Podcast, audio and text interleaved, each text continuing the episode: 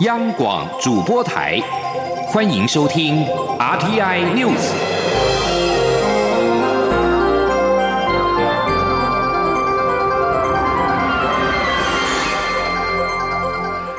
各位好，欢迎收听这节央广主播台提供给您的 RTI News，我是陈子华。九二九台港大游行撑港反击权活动在今天下午在立法院济南路集合登场，香港艺人何韵诗也特别抵台参加。不料到下午两点五十分的时候，他在游行集合现场的舞台前接受媒体访问时，突然遭到后方一名不知名的人士泼洒了红色液体，现场是一片惊呼。何律师则是继续淡定的受访，最后这名男子也遭到警方带走侦讯。何律师表示，这样的袭击事件就是许多香港社会人士每天面对的状况，这就是明显的打压跟恐吓。但是香港绝对不会因为恐吓而害怕。而对这起事件，蔡英文总统在下午接受媒体访问的时候表示，警方都已经掌握他，并且指出一定会严办。对于民主社会可以有不同的意见，但是绝对不能有这样的行为，不要挑战台湾的民主法治。而对于香港歌手何韵诗来台参加今天在台北举行的“九二九冲港反击权台港大游行”，在受访的时候被泼红漆。警政署长陈家清也在下午亲自召开了记者会，表示涉嫌泼漆的嫌犯是某政党的重要人士，警方将组成专案小组，朝组织犯罪的方向来严查严办，并且追查是否有幕后教唆者，而相关的涉案者绝对不会有漏网之鱼。记者欧阳梦平的报道。香港歌手何韵诗来台参加台港大游行，在游行前接受媒体访问时，突然遭到不明人士从头倒下一罐红漆，警方立即将两名嫌犯逮捕侦办。警政署长陈家清在下午五点亲自召开记者会，表示这场撑港反击权台港大游行活动是合法申请的集会游行，政府应该给予保障。对于何韵诗遭到泼漆的暴力突袭，两名嫌犯已经当场以现行犯逮捕。陈家清。指出，两名涉嫌人是某政党的重要干部，是隐藏在政党中的帮派。警方将组成专案小组，朝组织犯罪方向严查严办，绝不会有漏网之鱼。他说：“两位涉嫌人都是某政党的重要干部，这次的暴力行为是如何策划的？还有哪些人在参与？”甚至是否有幕后的交手者，我已经请本署的刑事警察局，还有台北市警察局共同组成专案小组，立即展开调查，朝组织犯罪来严查严办相关涉案的人，绝对不会有漏网之鱼。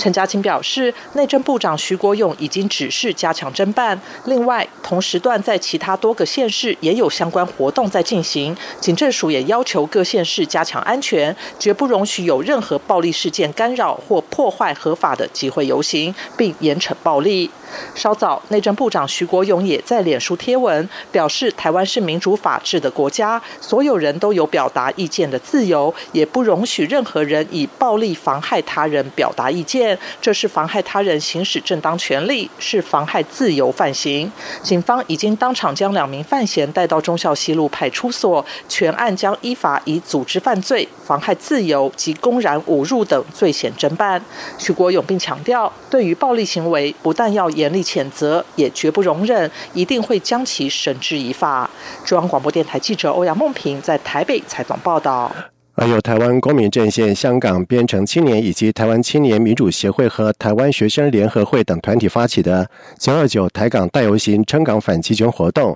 在下午在台北登场。主办单位表示，游行达到十万人参与。由于在活动开始之前发生了香港歌手何韵诗遭到泼红漆事件，也让活动是格外受到了各界的关注。记者陈立信洪的报道。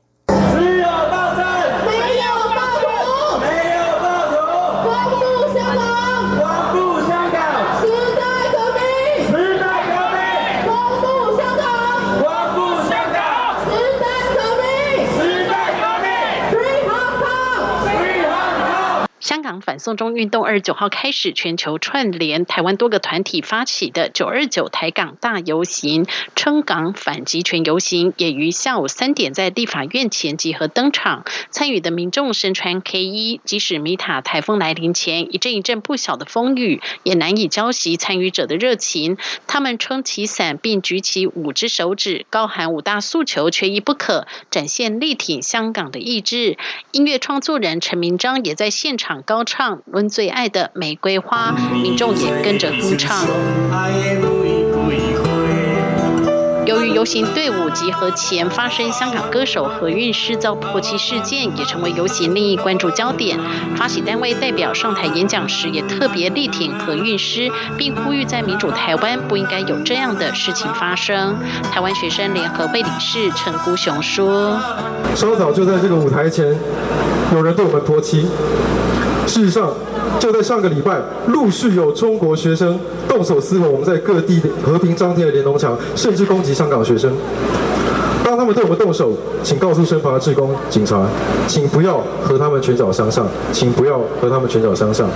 因为这个国家叫做台湾，在这里我们不动手。香港编程青年发言人 Justin 上台时戴着口罩，他说：“直到现在，他仍没有勇气脱下口罩和告诉大家他真实的姓名，因为面对中国的集权以及无能的香港政府，只能以这样的方式保护自己和家人。”他数度哽咽，现场民众也高喊加油，替他打气。下午四点，游行队伍陆续启程，他们从立法院济南路出发，走至台北车站、西门町等地，并再次回到立法院前，以音乐晚会的方式表达力挺香港反集权。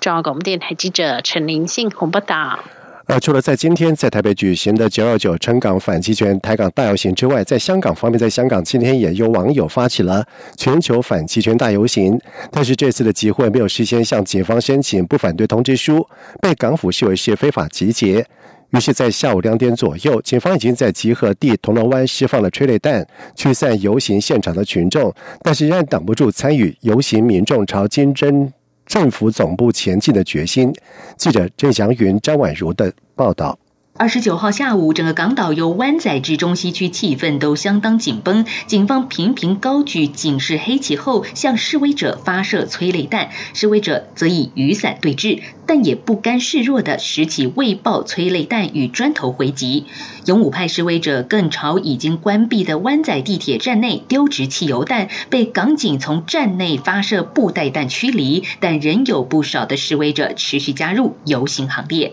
游行过程当中，大多数民众边走边双手比武，高喊“五大诉求，缺一不可”的口号，也有人高举“青天白日满地红”的国旗。游行者妹接受央广访问时表示，她拿中华民国国旗游行，是表达今日港台皆反集权、要民主的心声。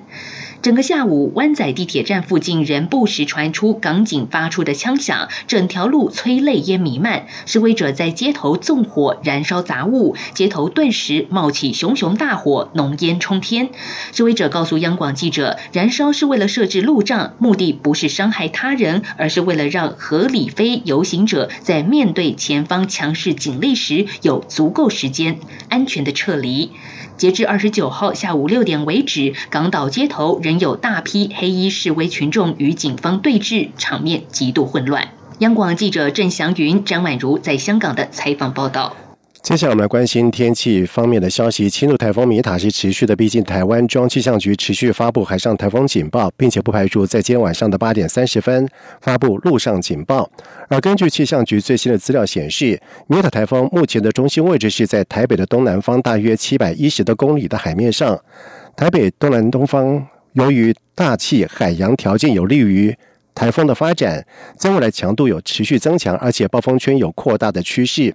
气象局吉恩记者谢昌明就表示，预测米塔台风未来会以比较快的速度，先朝向西北的方向移动，在明天上午就会来到台湾东南部的海面，接着会以偏北的方向通过台湾近海。以此推估，在明天上午，台风暴风圈就会逐渐的接近台湾东部跟东南部的海面。气象局也提醒，在明天下午到后天清晨，暴风圈最接近台湾北部跟东北部地区，可能会有豪雨等级以上的降雨。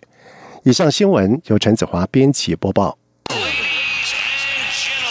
这里是中央。